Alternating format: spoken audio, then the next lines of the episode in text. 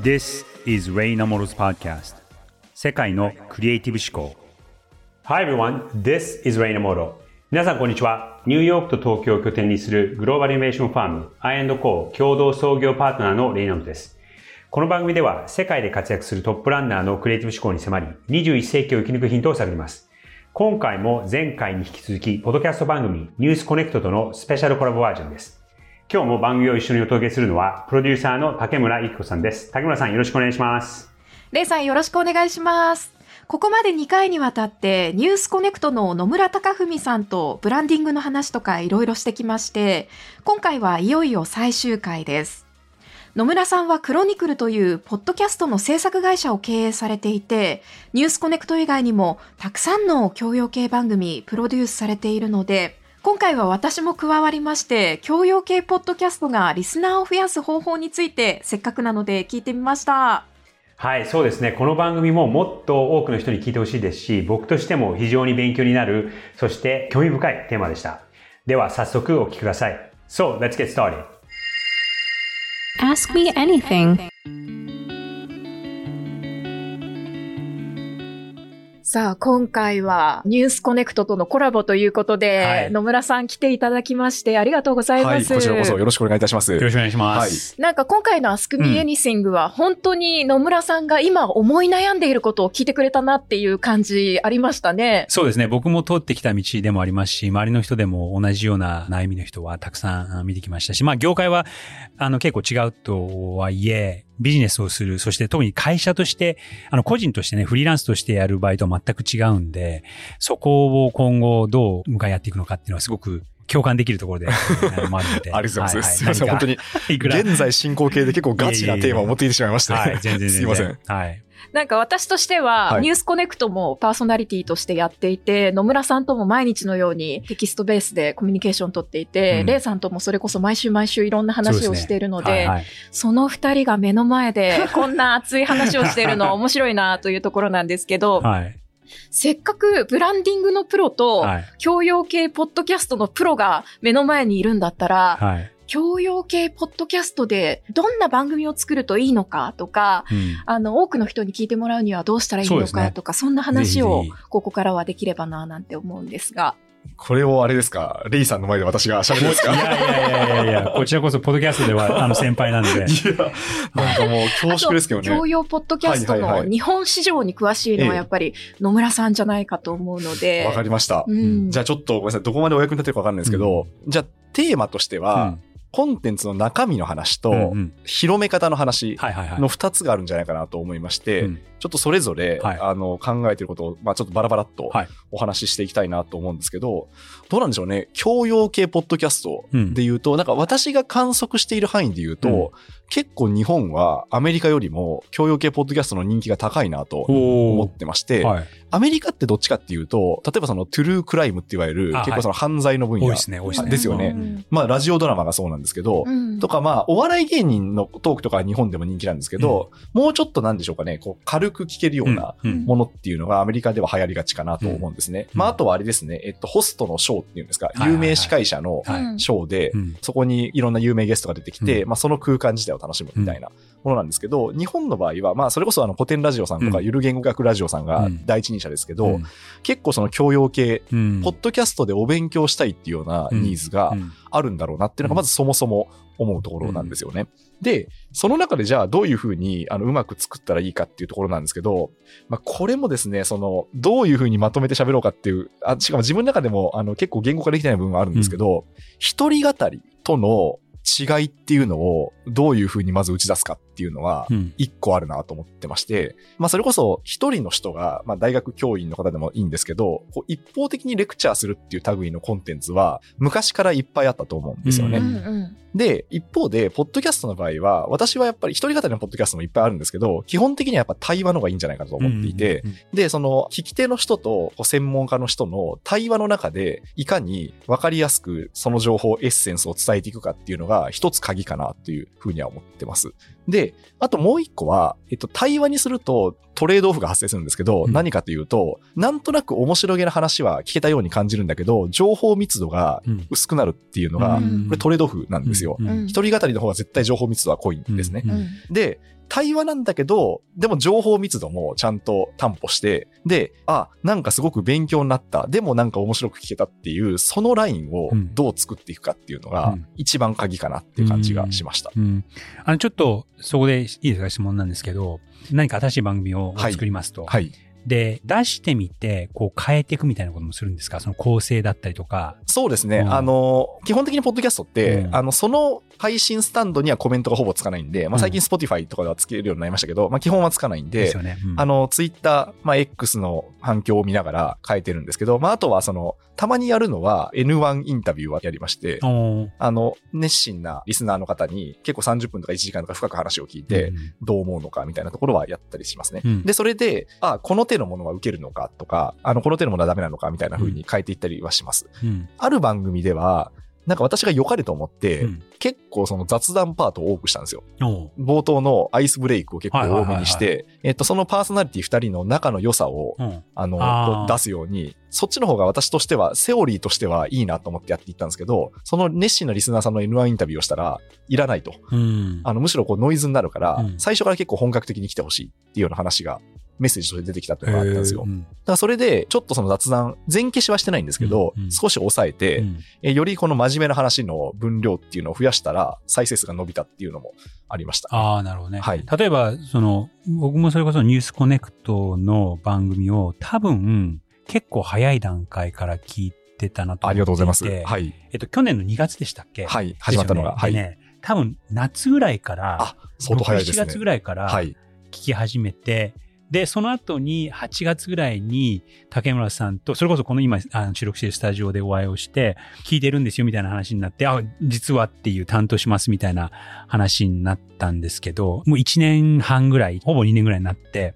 で、番組もこう進化してるじゃないですか。はい、で、多分僕が聞き始めた時って、週5だったと思うんですよね。はいはいはい、で、週末版がなくて、はい、で、週末の対談のが入って、はい、で、今度今このパーソナリティが複数になってみたいなのもあるんですけど、はい、そうするとやっぱりそのリスナーが減ったりとか、なんかそういうのあったりとかしないですか、減ったことは正直なかったんですけど、まあ、ちょっと竹村さんがいる手前で大変恐縮な話をすると、一つ私が怖かったのは、当時、今はその平日版のパーソナリティを、あの竹村さん含め3名の方にご担当いただいて、で、私は週末だけ出るっていう風にしてるんですね。で週末も、もともとは塩野誠さんという経営競争基盤の方のトークだけだったのが、最近はその土曜版で、まあ、まさにレイさんにご登場いただきましたけど、その越境日本人編っていう枠も設けてる。なんで、基本的に毎日配信するっていう形態になったんですね。で、もともと平日版も含めて自分が毎日喋っていたもんですから、それをこうパーソナリティを変える、あの分散化するっていうところで、パワーが落ちないかどうかっていうのは、ちょっと怖かった部分です、正直。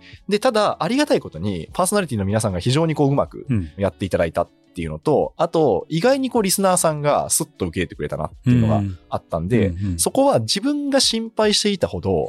大丈夫だったかなっていうのはありました。うん、ただ、同じように、やっぱりこうパーソナリティが変わった瞬間に、ちょっとなんか雰囲気変わったよねって言って、数字が落ちちゃう番組っていうのも数々知っていたので、あの、そういったことが起きる可能性はあったかなと思いましたね。はい。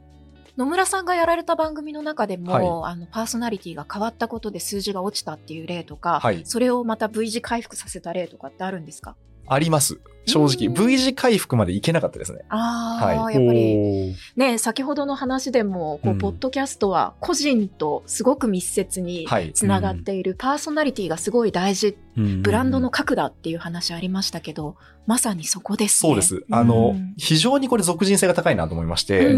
あの、まあ、名物 MC が登場して、で、情報を聞きに来るっていうのはもちろんあるんですけど、うん、情報を聞きに来る以上に、その人に会いに来てんだなっていうのが、結構、やっぱリスナーの行動としては強いなと思うんですね。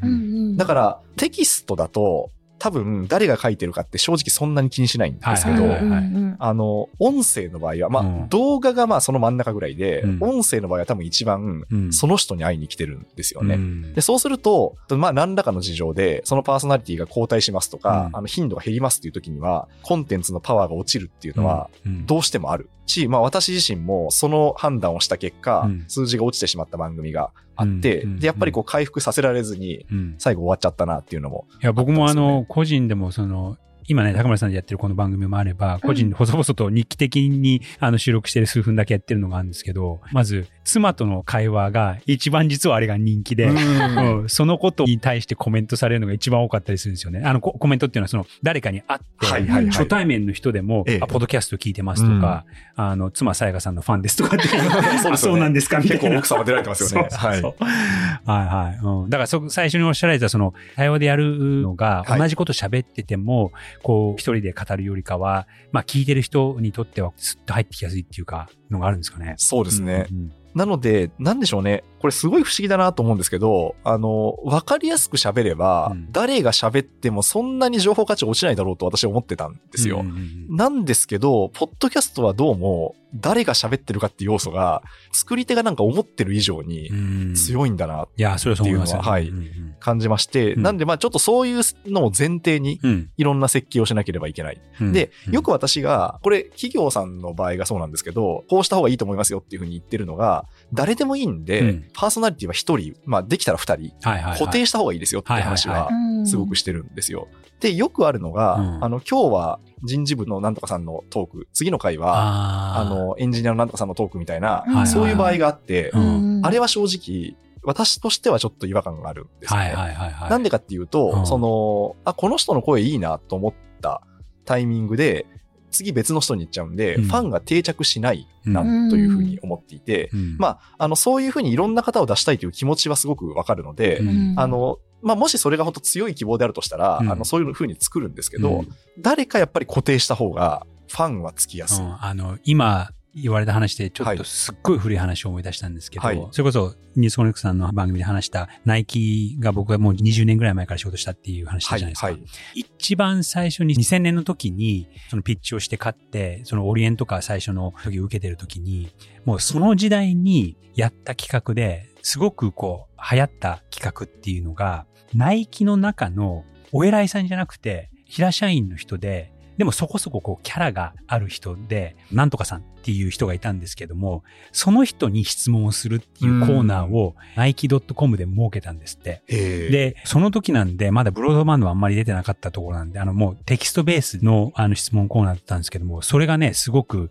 あの人気出たっていうのを覚えてて、やっぱりその俗人性じゃないですけども、この人に聞けるとか、その本当の声が聞けるっていうのが、その企業の声ではなくて、企業の中の誰かに聞ける。で、それも別に社長じゃなくても、あの、人とのつながりっていうのが生まれてくるのかなっていうのは、企業でもそういうのは大事だかなと思いますね。確かにそうですね。うん、まあ、名物社員の方というか、その企業の顔になる方ってことですもんね。うんうんうんそうですね。だから、教養系ポッドキャストの話に戻すと、うん、教養系という、そのナレッジを提供するものであっても、うん、作り手が思ってる以上に、誰が喋ってるかっていうのが、結構大事だなってことを私は思いまして、はい、で、まあ、なので、そのさっき、一人語りよりもその関係性の方がいいんじゃないでしょうかって話をしたんですけど、その二人のいい雰囲気、うんうん、なんか楽しくなんとか学について喋ってるっていうのに、割とこう、リスナーがついてくる。で、ただ、雰囲気の良さだけ考えちゃうと、うん、雑談っぽく情報密度が落ちるんで、ちゃんと情報密度っていうのは担保する。うん、まあそれは多分台本を作り込むとか、まあなんならちょっとそのめんどくさいんですけど、編集で足りないなと思った情報を入れ込むとか、まあ本当にあのしっかりやろうと思ったらそういう作業も大事かなと思うんですけど、うん、そういう風に作ると。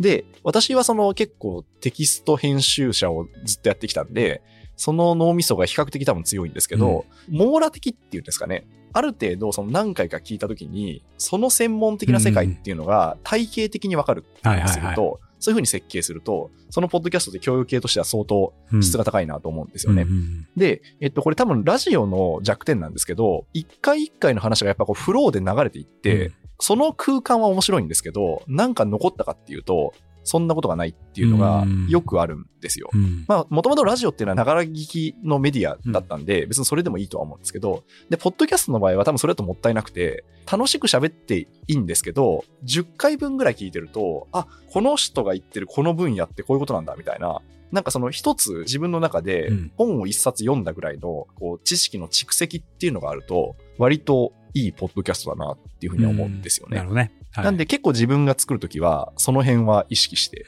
作ってますかね。うん先ほどのじゃあ、あの、後半の質問ですけど、はい、どう作るかっていうのと、はい、今度こう、流通ですよね。はいはい。流通で言うと、まあ正直こっちの方が悩ましいなっていうことは思っていて、世界のクリエイティブ思考の、えっと、第1回でも、あの、レイさんがまさにおっしゃっていたことだと思うんですけど、あの、動画やテキストに比べてやっぱ拡散しづらいんですよね。うんうんうん、すごく拡散しづらいんで、もうこればっかりは、じわじわ増やしていくしかないっていうのが答えになっちゃうんですけど、うんうん、ただまあ工夫の仕様はあるなと思ってまして、うん、非常にこう、戦略的じゃなくて戦術、枝葉の話なんですけど、例えば、えっと、SNS でエッセンスをバラバラに切り売りしていって、で、それをこう拡散していく。はいはいはいはい。つまり、音声って入り口が一番狭くて、一、回入ってきてくれれば、その深淵な世界にハマってくれる人が一定数いるっていうメディアだと思ってるんですよ。そうすると、入り口をこう強引にグイッと広げるっていう作業が必要になってくるなと思っていて、まあ、そのためにはまあちょっと視覚に頼った方がいいかなと思うんですよね。なので、その X でメッセージを結構その要素の部分を配信していくとか、まあそのそのまま私あのノートとかに書き起こしてもいいんじゃないかと思ってるんですけど、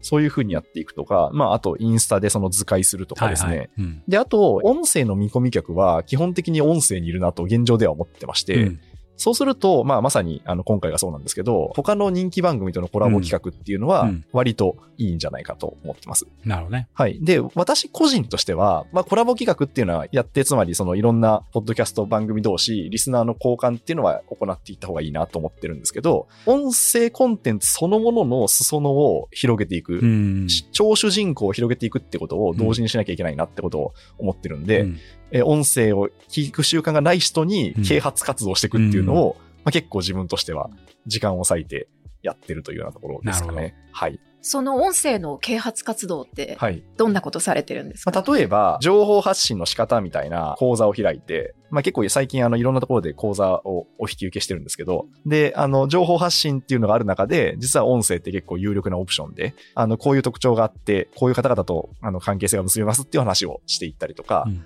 まあ、あとはもうあれですね、本当に会うたびに、あとりあえずあの、ポッドキャストのアプリ開いてくださいっていうふうに、こう、知り合いに言って回ってるっていうのは、まあ、そういう感じですかね。いやー、私たちの番組にも活かせそうなこといくつかありましたね。非常にためになることが。いやいや、すみません、本当に。これをあの、お二人の前で言うのも大変恐縮なんですいやいやいやいやいや、あの、どうしてもやっぱり私たちの番組とかって30分以上ある回とかもあって、内容をどれだけ深めるかっていうことに注力しているので、多分30分こんな難しい話聞けないよみたいな人って結構いるんじゃないかなって思うんですよね。そういう意味では全然キャッチーな番組を作ろうともしてないですし、うんうん、そういう方向性を目指してもいないので、聞いてほしいんだけど、でもそんなに数増えるのかなっていう心配も私もプロデューサーとしてあって、うん、なんかそこのところ野村さんに聞けてすごい良かったです。いやいや、すみません、本当に。あの、あの、そうですね。なんか、これは一般論としてのお話なんですけど、うん、あの、専門性が高い分野の話は、えっと、おそらくその業界の方にはめちゃめちゃ刺さると思うんですよね。で、えっと、まあ、それって目的として良しとするんだったら全然ありだと思うんですよ。あの、手加減する必要はないなと思うんですけど、うん、もうちょっとその業界の面白さっていうのを知らない人にも知ってほしいという意図がある場合は、うん、話題の橋をかける必要があるなっていうことをすごく思ってまして、うん、今回まあ、そのレイさんの番組でクリエイティブっていう一例として挙げさせていただくと、クリエイティブの方々で共有されている話というのから、一般人が割とこう、興味がある話をクリエイティブの観点から見るとどう見えるのかっていうすると、興味に橋がかかるなっていう感じがするんですよね。で、全然これは別なんですけど、先日私がワークショップの講師をやったことがありまして、で、その時の参加者の方の一人が、木工家、あのですね、木をこう切ったりとか、こう、なんでしょう、家具を作ったりとかっていう方々がいらっしゃったんですよ。で、その番組は、えっと、非常にマニアックで、多分、その界隈というか、同じ仕事をしてる方からすると、めちゃめちゃ聞き応えがある番組なんですよね。で、私が最初に聞いた時の印象が、使われてる単語がわからんと。な、何のこと言ってるのかよくわからん。で、もう普通に当たり前のようにその専門用語がいっぱい出てくるんですけど、うん、で、多分詳しいんだろうな、詳しくて楽しそうだなっていう雰囲気がわかるんだけど、うん、何を言ってるのかよくわかんないということがあったんですよ。で、一応私からのフィードバックとして、今みたいな話をさせていただいたら、すごくこう、いいものが改訂版として上がってきて、それが何かっていうと、スパイファミリーっていう漫画ですね。今、日本で非常に流行っている漫画が、実は、至るところに、その名作家具のギミックが使われていて、例えばその主人公のキャラクターたちが、名作家具、あの、あれですね、ル・コルビジェが作った椅子とかに座ってるんですよね。で、それのマニアックな知識を、その木工家の二人が喋っていたんですよ。で、段違いにやっぱ良くなって、コンテンツが。そう、一般的な。一般的な、はい。で、しかもそれは手加減したというよりも、ちゃんと専門的なことを言ってるんだけど、その話題自体は、一般人が興味あるテーマっていう話なんで、あ、すごくいい、良くなったなと思ったんですよ。で、えっと、これはもう全部の多分ナレッジ系ポッドキャストの一つのポイントだと思うんですけど、うん、そういうなんていうかこう、外の人が興味がある。テーマを、そのプロの観点から見るとどうなのかっていうのは、なんか一つ有効な方法だなとは思いました。加えて今のお話から聞きたいんですけど、はい、ターゲット設定ってどのぐらい野村さん番組考えるときされてるんですか？えっとですね、荒くて、うん、まあなんとなく中堅どころの知的好奇心が割と高そうな、うん、まあ、つまりその新しいことを知りたいと思っているビジネスパーソン。っていうぐらいの感じですね。ただ、特定の方々に深く受け入れられれば、うん、そこから横に広がっていくんじゃないかなっていう思いはありまして、うん、例えばその経営中毒っていう番組で言うと、メインのリスナーさんは同じく経営している方だなって思うんですけど、はいはい、なので、まあそこは確実にこう差し切るように作りたい、まあ作ってるつもりではいるんですけど、ただ別にその経営者だけ、経営者だと人数が少ないんで、ではなくて、経営者の気持ちを知りたい、うん、まあ、ミドルのビジネスパーソンもターゲットになるんじゃないかなと、うん、まあ、結果的にというか、うん、なんとなくその横に広がってくるんじゃないかなと思ってやったんですね。まあ、そしたら、あの、そういう風になったんで、なので、誰かにすごい、こう、聞いてもらえれば、そこからじわじわっと横に広がっていくんじゃないかなとは思ってます。なんかレイさんいろんなブランディングのお仕事されてて、うん、ターゲットってすごく細かく決めるものもあれば、そうじゃないものも、いろんなビジネスによって違うと思うんですけど、なんかどういう時は広くていい、どういう時は狭くていいとか。基本狭い方がいいと思うんですね。少なくとも始める時には。もう一人だけでもあの、極端なところ、こう、ターゲットが一人だとしても、その人が、あの、すごくはっきりしていれば、それはそれでいいスターティングポイントだとは思うんですけども、逆に、年齢層とか、例えばこう、こういうことに興味がある人っていうに絞られていなくても、ちょっとこれ話に戻っちゃうんですけど、すごく売れてる水の話したじゃないですか。はい、はい。それって別に水が興味があるとか、なんか環境問題に興味があるかっていうかは、こういうキャラクターで、そこに惹かれる人たちだけに特化して話しているので、ターゲットっていうよりかはマインドセットっていうか、こういうマインドを持った人たちに聞いてほしいっていうのは、年齢層とかっていうよりかは、マインドセットっていうのが一つの、また別の地区であるんじゃないかと思うんですだからそれが、こう、うまく掛け合わされると、尖ったものになるのかなとは思いますね。うんうん、確かにそうですね。マインドセットっていうのは重要な要素ですよね。こういうその動き方、うん、生活をしたいとか、うん、こういうことに価値を感じているっていうのは、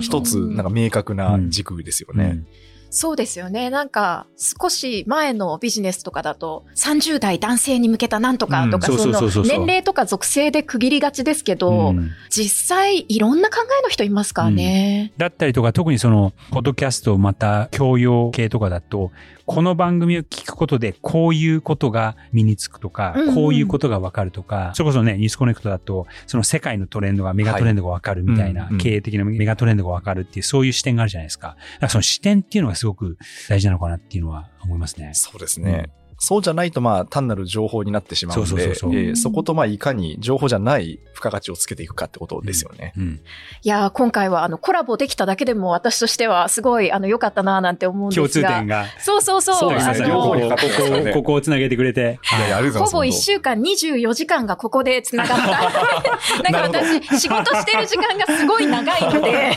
なるほど。そうですね。確かに。確かにそうか。それだけでも良かったんですけど、はい、お二人の話を聞いて、よりあのこの番組組も良くしていけそうだななんて思ったり、うんはい、またニュースコネクトでもなんかいろんなアイディア入れていけそうだななんていうのが分かったので。あとまた海外にいる身なんで、何か海外のことが気になれば、ありがとうございます。ぜひぜひ。もう、越境日本人というくくりでいいのかっていう ことも思いますけど。いやでも、いやでも本当にあの、ちょっとまたご一緒させていただければ嬉しく思います。また、はい。ぜひ何かやりましょう。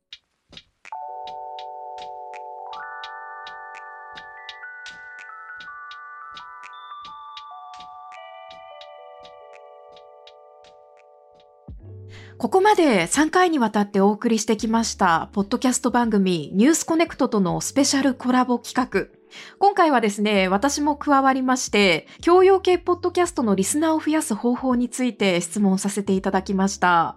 ねえ、野村さんもこれまでいろんな試行錯誤をされてきたわけですけれども、私たちの番組でもね、なんか、あ、同じことちょっと挑戦してたんだよな、みたいなところとかありましたよね、レイさん。そうですね。あの、彼の話の中で僕すごく面白いなと思って共感を持てたのが、野村さんが共有してくれたエピソードの一つで、彼があるワークショップで、ポドキャストの制作について教えていただいたそうなんですが、木工のポドキャストを作るっていうことをされていた参加者がいたそうなんですね。うん、で、最初はその木工ってすごくね、専門的な知識ですし、まあ木工をやってる人ってそんななかなかいないですし、うん、結構狭い領域のトピックだったのが、それが木工というすごく専門的な知識かける、もうちょっとこう一般的にも知られているコンテンツをこう掛け合わせて話したら面白くなったっておっしゃったんですよ。うん、で、その掛け合わせたコンテンツがスパイファミリーという日本ですごく人気のある漫画に出てくる家具というのが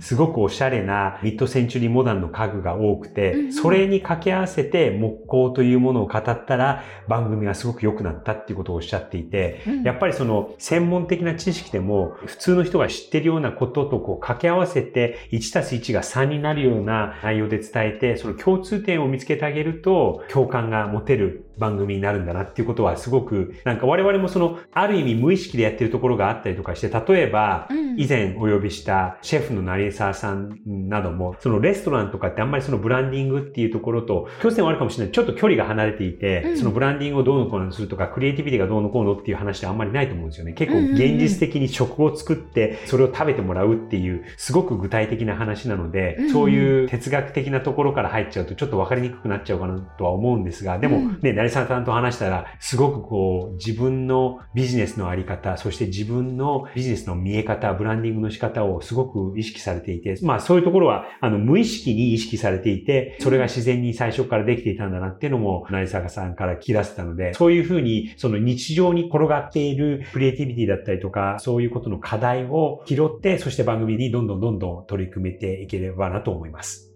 そうですね。クリエイティビティって日常に溢れているもので、別にデザイン業界で働いている人だけに必要なものではないっていうのは、私たちもね、いつも打ち合わせなどでも話しながら番組制作しているところなので、これからも皆さんが日常の中で活かせるようなクリエイティブ思考を伝えていきたいですね。そうですね。で、クリエイティブ思考っていうとなんかこう、クリエイティブなことをやんなきゃいけないとか、なんかを作っていかなきゃいけないっていう聞こえ方になっちゃうかもしれないんですが、うん、そこまでそのハードルが高いことではなくて、うん、やっぱりその自分の生活の中にこう、不便だと思っていることだったりとか、なんかちょっとこう、負になっているところっていうのは、必ずどっかにあるじゃないですか。うん、でそこにちょっとこう、目を向けて、で、じゃあこういう視点で考えたらとか、こういう視点でそこに向き合ったら、もっとこう良くなったりとか楽になったりとかってすることって多分たくさんあると思うんですよ。で、ここまでね、こうやって便利になっている世の中でもあるんですが、まだまだ課題っていうのは気づいてないところにいっぱい転がっていて、うん、まあこの番組を聞くことによってなんかそういうところにも目を向けて気づいてくださったらなと思います。そうですね。私たちの番組が皆さんの日常をちょっとでもね、改善したり、ハッピーにしたりすることができれば、私もすっごい頑張って作っているので、とても嬉しいです。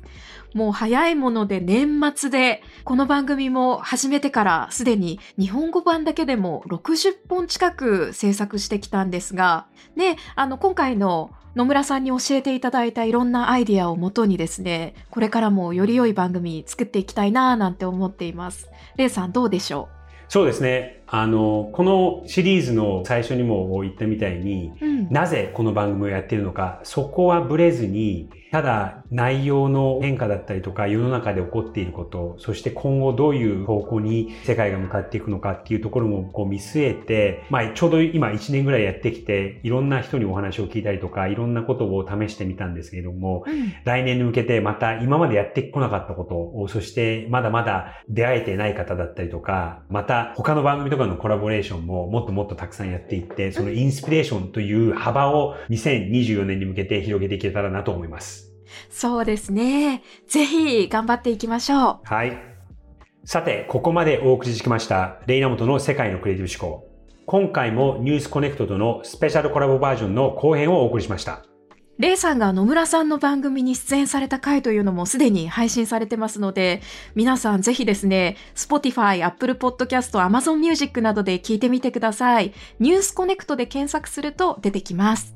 そしてこの Ask Me Anything のコーナーではリスナーの方からのご質問を受け付けています。どんな質問でも僕が直接お答えしますので、番組の概要欄のリンク、または X、Q、Twitter からお問い合わせください。では、どうぞ次回も楽しみに。世界のクレビ思考。お相手はリーナモトと竹村ゆき子でした。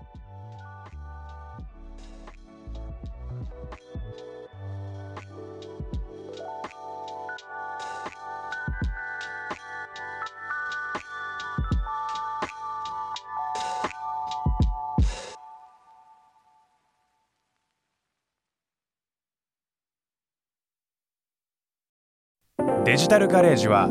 危険な海に最初に飛び込むファーストペンギンスピリットを創業以来大事にし続けています